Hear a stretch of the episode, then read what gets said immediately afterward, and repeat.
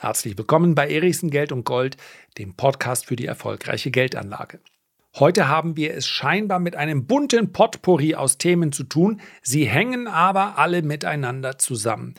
Ich werde euch zuerst erzählen, wie ich als kleines Kind, naja, sieben oder acht Jahre alt war ich wohl, aus dem Fenster hing. Und wenn dann jemand, von dem ich heute sagen würde, er war nicht zurechnungsfähig, in diesem Moment losgelassen hätte, dann wäre es das gewesen mit mir. So einfach ist die Geschichte.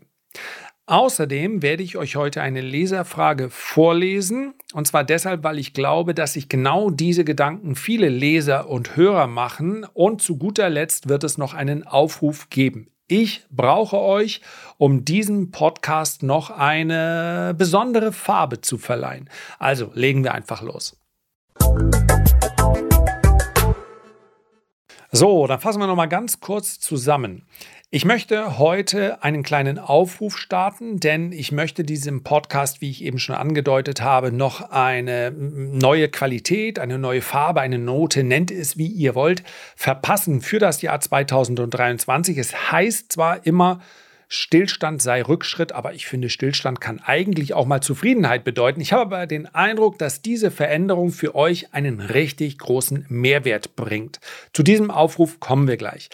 Damit selbstverständlich ich mal hier den Vortritt ähm, mir nehme und euch zeige, dass ich durchaus auch gewillt bin, dann in Vorleistung zu gehen in Form einer Geschichte und in Form eines Erlebnisses, welches ich höchstens mal angedeutet habe. Ja, ich bin mir manchmal nicht so sicher, was ich schon erzählt habe oder was nicht. Wenn ich es also schon mal erzählt haben sollte, wie ich als kleiner Junge in absoluter Lebensgefahr war, dann, dann seht es mir nach. Äh, wird auch nicht so ganz lange dauern, dieser Bericht.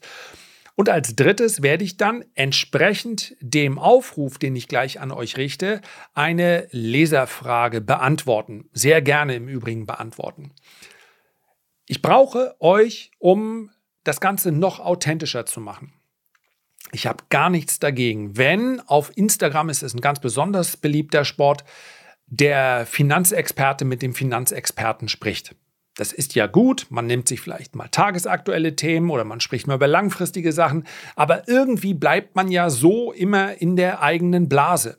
Der spricht mit dem und ihr könnt euch vorstellen, wie viele Anfragen man da bekommt. Und nochmal, es geht mir hier gar nicht darum, das irgendwie schlecht zu machen.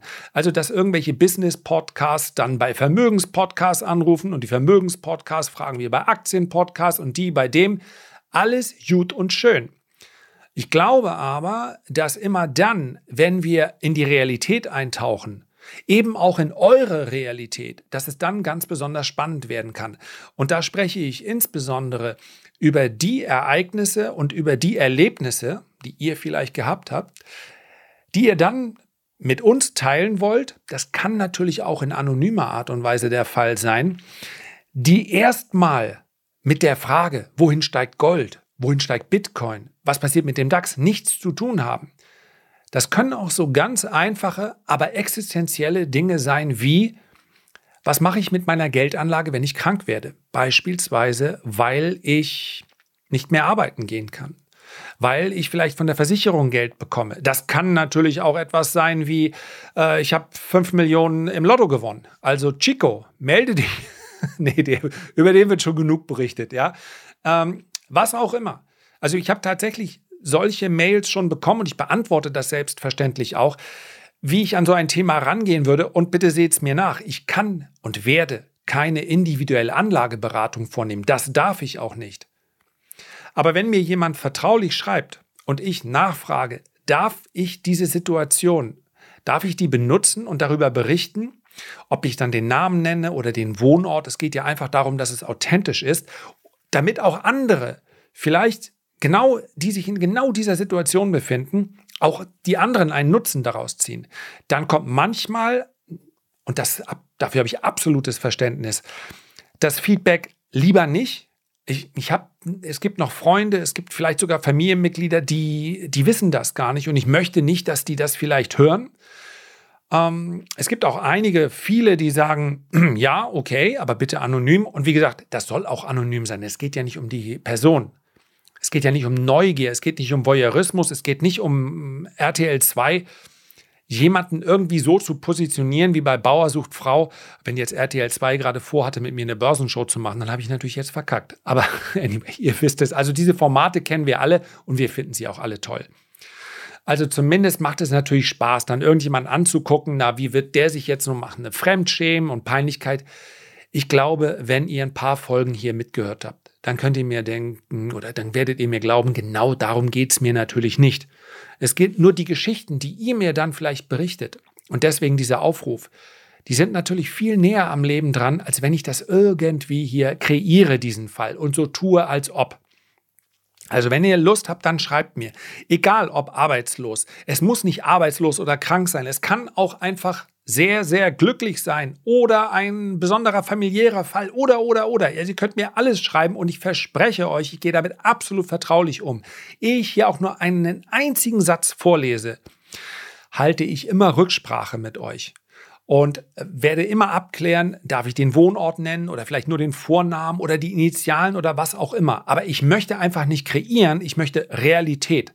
Und das ist etwas, wo ihr dann hoffentlich einen Nutzen rauszieht und Sei es nur, auch das gehört ja wirklich mit dazu. Wir sind ja alle Menschen. Manchmal sehen wir ja auch Situationen und denken, so ein Mist. Im Vergleich dazu geht es mir echt noch gut. Das hilft der Person dann wenig, aber Dinge in Relation zu betrachten. Ja, vielleicht gehört das ja auch zu Weihnachten, aber das hier ist keine, ja, kein Weihnachtsaufruf, sondern ich möchte im Jahr 2023 einfach hin und wieder ein bisschen tiefer noch eintauchen, ein bisschen näher noch an die Realität. Ja, ich habe meine, mein ETF-Sparplan ist nicht aufgegangen, wie ich mir das gedacht habe und so weiter und so fort. Wie gesagt, keine individuelle Anlageberatung, Vermögensberatung, das darf ich auch gar nicht. Das ist in Deutschland, braucht man dafür eine Zulassung, aber ich kann meinen Standort, na, Standort, den kennt ihr ja. Hallo, Glücksburg, willkommen. Gerade jemand hat mich auf dem Edeka-Parkplatz angesprochen. Also vielen Dank dafür. Die Norddeutschen sind sonst sehr zurückhaltend. Nein, ich kann meinen Standpunkt mit euch teilen. Also, wenn ihr Lust habt, dann schreibt mir. Ich werde mich auf jeden Fall dann bei euch rückmelden. Selbst wenn ich sage, ah, das kann ich eigentlich nicht machen. Aber mir fällt kaum eine Grenze ein. Es sei denn, ihr beichtet mir von einer Straftat. Das lasst bitte bleiben. Da bin ich nicht der richtige Kanal für. Gibt ja genügend True Crime Podcasts, die euch da mit offenen Armen empfangen werden. Und weil ich natürlich in Vorleistung gehen möchte mit einer Geschichte, lege ich einfach mal los. Ja, sowas könnte man auch schreiben und äh, da fällt mir jetzt gerade ein, das wiederum meine Geschichte. Alles, was mit Geldanlage zu tun hat, mein größter Verlust und so weiter, habe ich ja euch alles erzählt. Aber einfach nur, um mal hier den Vorhang fallen zu lassen. Ich war schon mal in Lebensgefahr und ich kann mich an diese Situation eins zu eins erinnern und ich bin mir nicht ganz sicher, wenn ich jetzt einen freudschen Psychiater hätte, sind überhaupt alle, ist Freud heute noch angesagt? I don't know. Mein Vater ist Diplompsychologe, meine Mutter ist Diplom-Sozialpädagogin. Ich sollte es eigentlich werden. Was soll, also ich sollte es eigentlich wissen. Oder auch, alles andere sollte euch nicht wundern. Ähm, was meine ich damit? Viele Dinge, die in unserer Kindheit passiert sind, die bestimmen unser Handeln im Erwachsenenalter. Ganz, ganz häufig wahrscheinlich unbewusst. Und jetzt überlege ich gerade, ob ich eine ganz besondere Höhenangst habe. Nee, ich muss sagen, ich habe das Kribbeln im Bauch, was die meisten Leute haben, wenn sie äh, aus großer Höhe herabschauen. Aber das ist eher im Alter ein bisschen mehr geworden. Also so ganz ausgeprägt ist es nicht. Mir wird nicht schwindelig, wenn ich an so einer Kante stehe. Mir war aber schwindelig, als ich aus dem vierten Stock nach unten geguckt habe.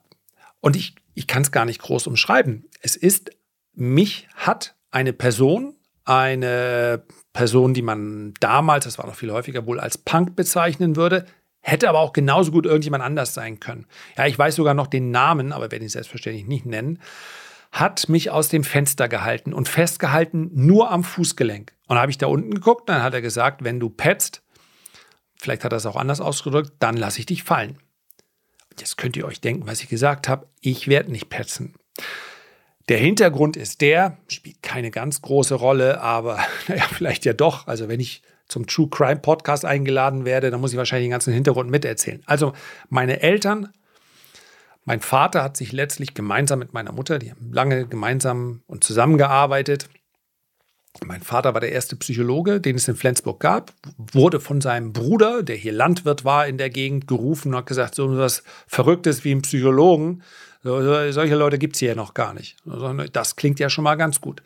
Dann sind, hat er lange in der Jugendpsychologie gearbeitet, nicht in der Psychiatrie, also nicht in der Klinik, sondern in der eigenen Praxis. Zu Hause, ja, Psychiater studieren auch noch äh, Medizin dazu, Psychologen studieren Psychologie. Und dann hat er sich quasi von einem Kindergarten, das war ein privater Kindergarten in Flensburg, in dem ich nicht war, ich war noch zu klein dafür und sowas wie Krippen, Kindergärten und oder diese, diese Wickelstationen, hätte ich jetzt beinahe gesagt, das Wickelgruppen, das gab es früher noch nicht. Ja, früher ist man dann in den Kindergarten gekommen, wenn man einigermaßen laufen und sozial interagieren konnte. Also, ich war noch klein und hm, dann haben sich quasi meine Eltern in den Altersstufen nach oben entwickelt. Das nächste war dann viele Jahre später, da war ich dann ein bisschen größer schon, ein Heim für schwer erziehbare Jugendliche aus Berlin. Und jetzt kann man sich denken, warum man die aus Berlin ins beschauliche Flensburg geholt hat, weil man natürlich sagt, raus aus der Umgebung und man kann sich in etwa vorstellen, das sind dann keine Kinder beziehungsweise Jugendliche, die ein bisschen verhaltensauffällig sind. Ja, damit du da aus der Familie rausgenommen wirst und dann allein 600 oder 500 Kilometer entfernt irgendwo in einem Heim mit anderen Jugendlichen aufwächst, da musst du schon ein bisschen was auf dem Kerbholz haben. Also da hat schon das Jugendgericht da mitgesprochen. Mindestens mal das Jugendamt.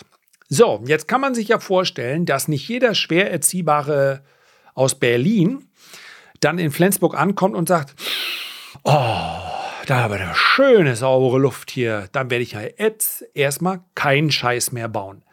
Nein, natürlich haben die ununterbrochen hier Scheiß gebaut. Und hin und wieder war auch die Flensburger Polizei ein bisschen überfordert mit Großstadtscheiß, den man so bauen kann. Also von, und ich möchte es gar nicht sagen, also von bis. Sucht euch irgendwas aus, was man so in Berlin an Scheiß bauen kann. Und das haben die natürlich auch hier gebaut. Ja, mit den Jahren haben es einige tatsächlich auch dann geschafft, eine Ausbildung zu machen und so weiter. Das ist im Prinzip, äh, erstmal geht es um Schulabschluss. So, und äh, Klein Lars rennt natürlich da durch, durch die Gegend. Wir waren zwar, was die Etagen anging, getrennt, aber ich habe mit denen ja reichlich interagiert. Man hat mal Fußball gespielt zusammen und so weiter. Und das war auch okay. Ich, ich habe mir da nichts bei gedacht. Es war ein bisschen wild manchmal, aber ist ja logisch.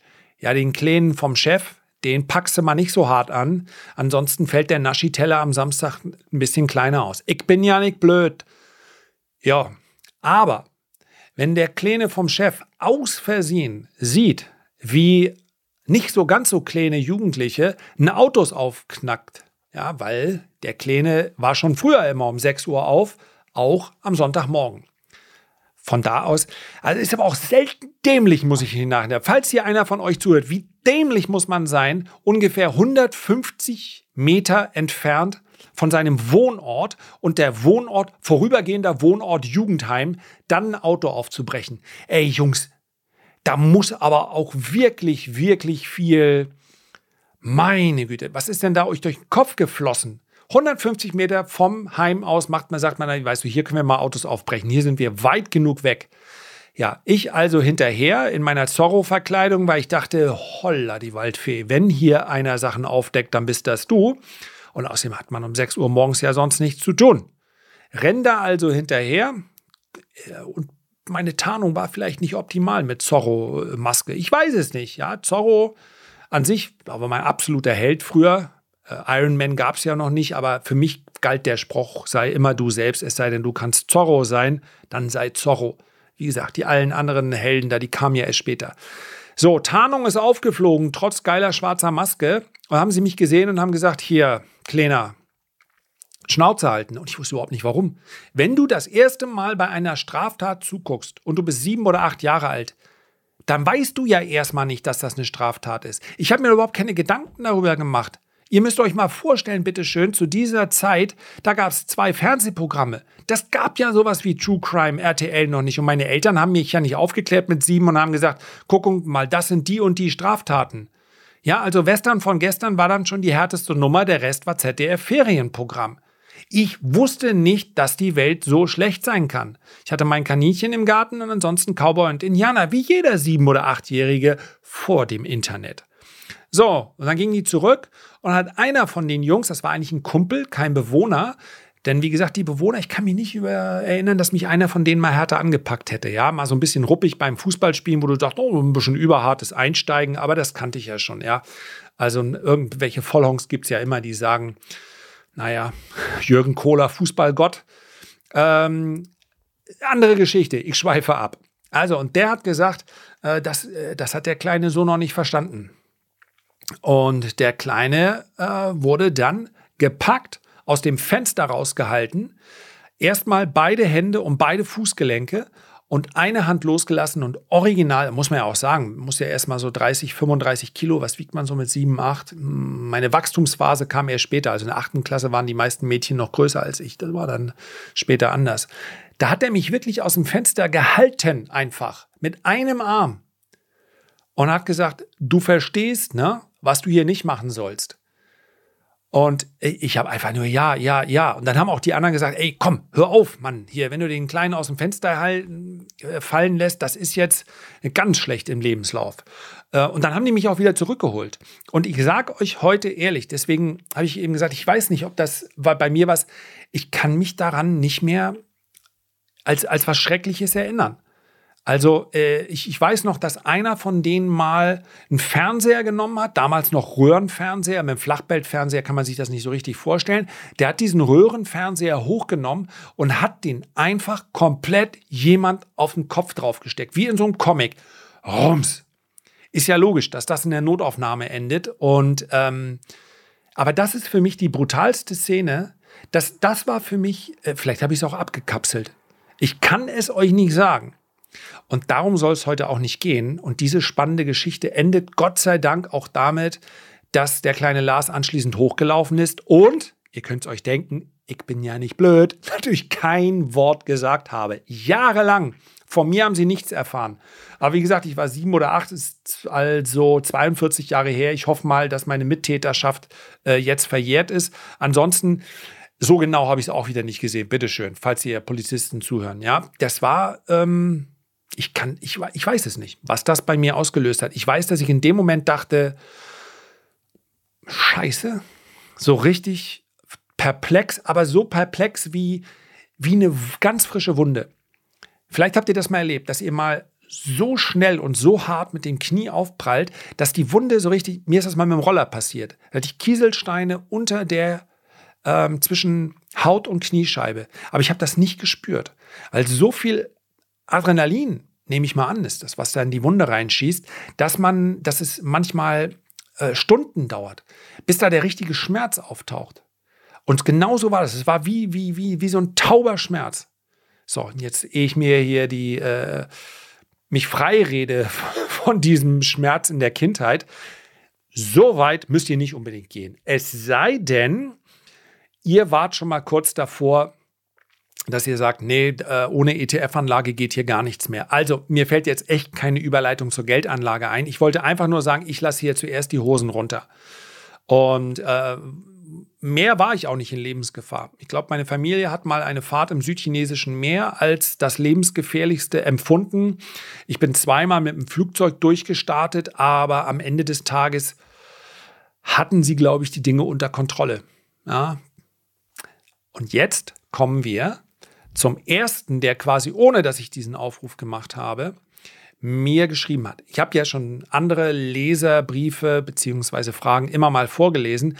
Der hier war sehr nett und ihr könnt euch vorstellen, er ist relativ leicht zu beantworten. Ansonsten würde ich ja nicht hier die, quasi eine Einleitung mit zwei anderen Themen 18 Minuten lang machen. Das kann ich gut beantworten. Mir hat nämlich der, lass mich nochmal nachgucken, ich glaube Name und Ort, der Patrick. Und der kommt ursprünglich aus Hannover. Der hat mir geschrieben. Und den ganz netten Teil lasse ich jetzt mal weg, weil ich mir ja nicht selber auf die Schulter klopfen muss. Aber er sagt mir, dass er ein Fan meiner Arbeit ist, äh, dass er mir auf diversen Kanälen folgt.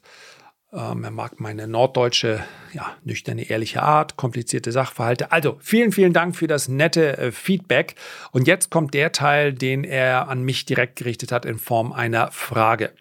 Ein ganz kurzer Ausflug in meinen etwas holprigen Start in die Finanzwelt. Das war 2017 mit dem damals aufkommenden Krypto-Boom. Wahrscheinlich ist er nicht der Einzige, der das so erlebt hat. Es schien so einfach. Nimm dein Geld, pack es in einen x-beliebigen Shitcoin und warte ein bisschen. Natürlich bin ich auf die Nase gefallen, verlor rund, Euros lassen wir jetzt mal weg, was damals eine Menge Holz für mich war und es auch immer noch ist. Schöner Mist. Das sollte sich nicht noch einmal wiederholen. Ich begann mich ernsthaft, zunächst mit dem Thema Börse und dann auch Kryptowährung bzw. Bitcoin auseinanderzusetzen. Gar nicht so einfach bei dem ganzen Gebuhl um Aufmerksamkeit da draußen die richtigen Gurus zu finden, aber ich denke, ich hatte Glück. Smiley. Danke. Mittlerweile bin ich ein etwas besonderer Investor und nehme mir deine Ratschläge zu Herzen, sobald ich etwas und so weiter und so fort. Eine Frage hat mich nach deinem letzten Podcast, es ging um Tipps auf dem Weg zu einem erfolgreichen Investor, beschäftigt. Butter bei die Fische, wie wir Nordmänner sagen. Wie oft schaust du in dein Depot? Ich denke mal, da dürfte es einen Unterschied zwischen deinem aktiven und passiven Portfolio geben. Und hast du einen Ratschlag parat, wie es einem gelingen kann, zu investieren und dann x Jahre nicht mehr hineinzuschauen? Wie hältst du es in diesen Zeiten überhaupt noch, nee, hältst du es in diesen Zeiten überhaupt für sinnvoll? Ich habe häufiger den Vergleich gehört, man solle sein Investment wie eine Immobilie betrachten. Da schaut man ja auch nicht jeden Tag drauf und checkt, wie sich der Preis entwickelt und so weiter und so fort. Und dann kommt noch eine Empfehlung, mit wem ich mich mal auseinandersetze, beziehungsweise mit wem ich mal sprechen könnte. Roman alias der Blog-Trainer. Das mache ich gerne mal und das hätte ich auch Lust. Ich habe mir, hab mir immer, wenn ich mich mit ihm unterhalten habe, dann hatte ich so ein bisschen Sorge, ob wir das in 30 Minuten schaffen, weil er ja so, wie soll ich sagen, ähm, er ist ja mehr als ein, als ein Blockchain- und Bitcoin-Anleger. Das ist ja, ja, das ist ein allumfassender Ansatz. Aber warum eigentlich nicht? Ja, das wäre sicherlich ein interessantes Gespräch. Jetzt zur Antwort. Erstens, Selbstverständlich gibt es einen Unterschied zwischen meinem aktiven und passiven Portfolio. Im aktiven Portfolio gucke ich permanent rein, weil ich Preise teilweise auf kürzeren Zeitebenen. Die kürzeste Zeitebene, auf der ich momentan aktiv bin, weil ich eben kein Daytrader mehr bin, ja, oder nur noch ganz, ganz selten, so der Vier-Stunden-Chart. Aber in meinem aktiven Portfolio schaue ich ständig rein. Allerdings nicht vor einer bestimmten Uhrzeit, das ist aber für mich einfach etwas, wo ich eine Abgrenzung brauche, was ich für meine Gesundheit brauche. Das heißt also bis etwa 7.45 Uhr, es eine, steht ein ganz besonderes Event an. Die ersten eine Stunde und 45 Minuten schaue ich nicht auf Kurse, auch nicht auf Futures, auf nichts. Ich handle ja sowieso nicht um die Uhrzeit. Und äh, ich schaue auch auf keine E-Mails. Das heißt also, die erste Stunde, möglichst die ersten anderthalb Stunden des Tages verlaufen für mich ohne Smartphone und ähm, ohne äh, irgendwelchen Kontakt zur Außenwelt. Und ab einer gewissen Uhrzeit abends auch nicht mehr. Wenn ich sage, jetzt ist Schluss, dann ich muss nicht um 21.50 Uhr, wenn ich sowieso nicht vorhabe, irgendwas noch zu machen, ich muss nicht noch sehen, wie sind die Schlusskurse. Das kann ich am nächsten Tag machen. Das ist einfach meine Abgrenzung. Im passiven Portfolio, das kann ich ebenfalls relativ sagen, schaue ich so gut wie gar nicht rein. Außer, und ich habe natürlich bei den Werten, in die ich langfristig investiert bin, in etwa die Quartalszahlen bzw. die Daten im Kopf, wann die Quartalszahlen kommen und die schaue ich mir an. Ich denke, den Aufwand darf ich mir machen, schlicht und einfach deshalb, weil ich natürlich auch in vielen Werten investiert bin, in die auch andere investiert sind. Ich spreche jetzt darüber eigentlich, wie es wäre, wenn ich nicht das tun würde, was ich tue. Viele Werte, in die ich investiert bin, in die sind natürlich auch die Leser der Rendite-Spezialisten investiert im Zukunftsdepot. Und dementsprechend muss ich da häufiger drauf schauen.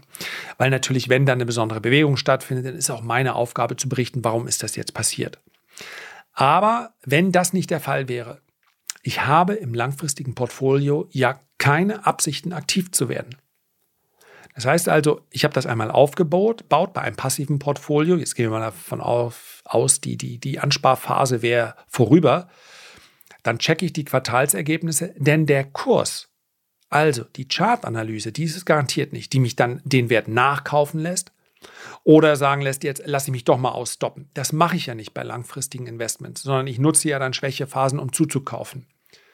Und von daher ist es überhaupt nicht notwendig, da jeden Tag reinzuschauen.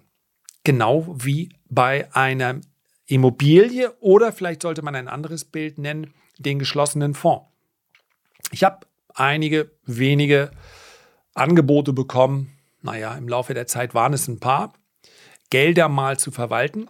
Für mich ist aber das, was ich jetzt gerade hier mache, genau das, was ich machen möchte. Als Fondsmanager hat man ganz andere Aufgaben und ähm, beschäftigt sich einfach eben dann nicht mehr mit Menschen. Ja, und Vertrieb für einen Fonds möchte ich nicht machen. Von daher äh, habe ich das alles abgelehnt. Und wenn, dann würde ich es tatsächlich, glaube ich, auch nur in einem geschlossenen Fonds machen. Das heißt also, jemand zahlt ein und kann dann jahrelang nicht mehr an sein Geld ran. So wie bei anderen geschlossenen Fonds auch. Warum? Weil ich nun wahrlich keine Lust habe, dann die Vertriebsmaschinerie immer wieder anzuwerfen, um dafür zu sorgen, dass der wirklich von Natur aus zyklische Privatanleger permanent dafür sorgt, dass ich in Schwächephasen Gelder auszahlen muss. Das heißt also, ich muss in Schwächephasen Positionen abbauen. Genau das, was ich nicht will. Und ich muss dafür in Phasen, wenn es immer weiter steigt, muss ich frisches Geld immer wieder anlegen, in steigende Kurse hinein kaufen. Das ist genau das Gegenteil von dem, wie man sich verhalten sollte als langfristiger Investor. Aber als jemand, der dann einen Fonds verwaltet, komme ich ja nicht umhin. Wenn alle ihr Geld abziehen, dann muss ich Anteile verkaufen. Deswegen ist die Performance meines Erachtens da nicht so gut. Sie wäre besser, wenn man einen geschlossenen Fonds hätte, weil sich der Fondsmanager dann antizyklisch verhalten könnte. Aber ich habe ja im eigenen Portfolio durchaus die Wahl, genau das zu machen. Es so zu betrachten wie einen geschlossenen Fonds. Ich komme da einfach nicht rein oder ran. Das Einzige, was es dafür braucht, ist Disziplin. Und ich gebe zu, das ist gar nicht so wenig manchmal. Aber es ist eben, es lohnt sich. Und von daher hoffe ich, habe ich die Frage beantwortet. Butter bei die Fische habe ich. Ja, das war's. Und ich darf dann als Schlussfazit nochmal den Aufruf starten. Habt ihr eine spannende Geschichte? Habt ihr eine individuelle Geschichte? Die Fragen kommen natürlich auch praktisch jeden Tag. Wo steht der DAX nächste Woche? Verstehe ich. Und an einigen Stellen beantworte ich ja auch ziemlich frank und frei, was ich glaube, wie der DAX nächste Woche steht. Zumindest mal in den nächsten zwei, drei Wochen. Unter anderem ja auch mal hier im Podcast habe ich darüber gesprochen. Aber das sind natürlich weniger die Fragen, die jetzt eine Allgemeingültigkeit insofern haben, als dass da alle was mit anfangen können. Ja, ob es nun positive oder negative Schicksalsereignisse sind. Ich freue mich, wenn ihr mir das Vertrauen schenkt und dann gerne die Frage so konkret wie möglich formulieren. Freue ich mich drauf. Das wird doch eine schöne Anpassung im Jahr 2023. Da wird dann auch nicht jede Ausgabe so ausfallen, sondern genauso wie ich hin und wieder einen Gesprächspartner suche, das möchte ich nächstes Jahr noch etwas intensivieren. Vielen Dank für das nette Feedback, zum Beispiel zu der Podcast-Folge mit ähm, Innerhofer, Christoph Innerhofer. Ähm, dass ich vielleicht mindestens einmal im Monat mache und vielleicht so auch in dem Rhythmus, je nachdem, wie die Fragen kommen, dann auch auf solche Fragen bzw. auf solche äh, Berichte von euch eingehe. So, das war's für heute. Herzlichen Dank für deine Aufmerksamkeit. Ich freue mich, wenn wir uns beim nächsten Mal wieder hören und zwar bestenfalls gesund und munter. Ganz herzliche Grüße, dein Lars.